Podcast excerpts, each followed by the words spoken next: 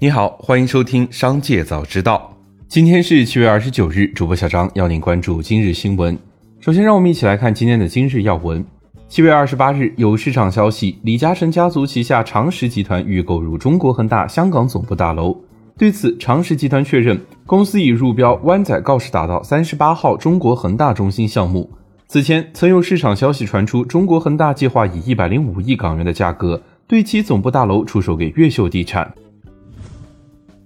七月二十八日，据中央纪委国家监委网站，工业和信息化部党组书记、部长肖亚庆同志涉嫌违法违纪，目前正在接受中央纪委国家监委审查调查。紧接着，再让我们一起来关注企业动态。大众集团发布财报称，第二季度末计特殊项目前营业利润为四十七亿欧元，同比下降百分之二十七点七。因大宗商品对冲交易的负面估值影响拖累了业绩，营收同比增长百分之三点三，至六百九十五亿欧元。不过，该公司重申了全年业绩预期，并表示受第一季度利润增长和供应链形势缓和的提振，上半年业绩整体强劲。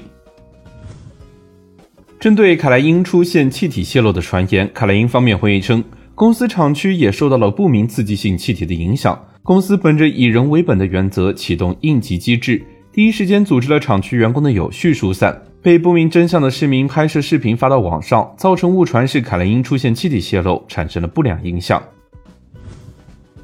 七月二十八日，多位北京地区消费者发现每日优先首页出现服务变更通知，由原本支持三十分钟达改为支持次日达。记者修改定位至天津、上海，均发现有相同的置顶公告。有多位员工告诉记者，昨晚收到通知，全国门店都已闭店。系统层面的更新也已经完成，极速达业务已经正式关停。对此，每日优先方面回应，在实现盈利的大目标下，公司对前置仓业务进行了调整，次日达和其他业务不受影响。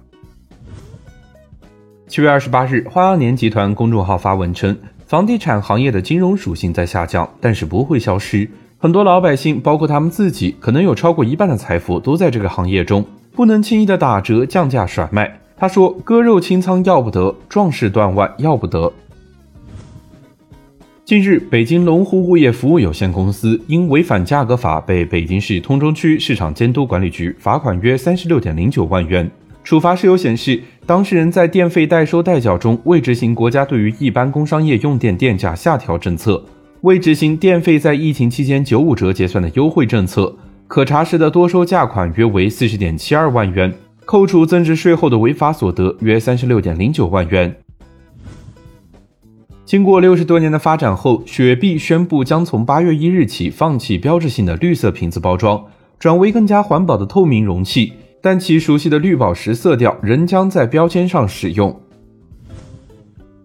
最后，再让我们一起来关注产业消息。七月二十八日，上海第二轮集中供地正式收官，依然保持了较高的热度。此轮供地共推出三十四宗地块，总面积约一百二十二点七一万平方米，总起始价约为七百四十六点四六亿元。地块最终全部成交，总成交金额约为七百八十亿。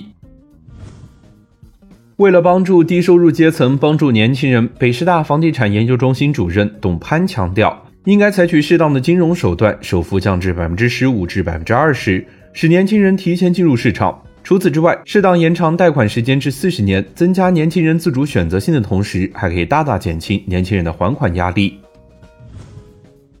交通运输部运输服务司司长王秀春表示，目前网约车各主要平台公司的抽成比例上限在百分之十八至百分之三十之间，各主要平台公司均已经通过应用、App 等形式向社会主动公开了计价工作。在驾驶员端实时显示抽成比例，并按照要求设计了包括乘客支付总金额、驾驶员劳动报酬、抽成比例和抽成比例的计算公式等信息在内的界面。以上就是今天商界早知道的全部内容，感谢收听，明日再会。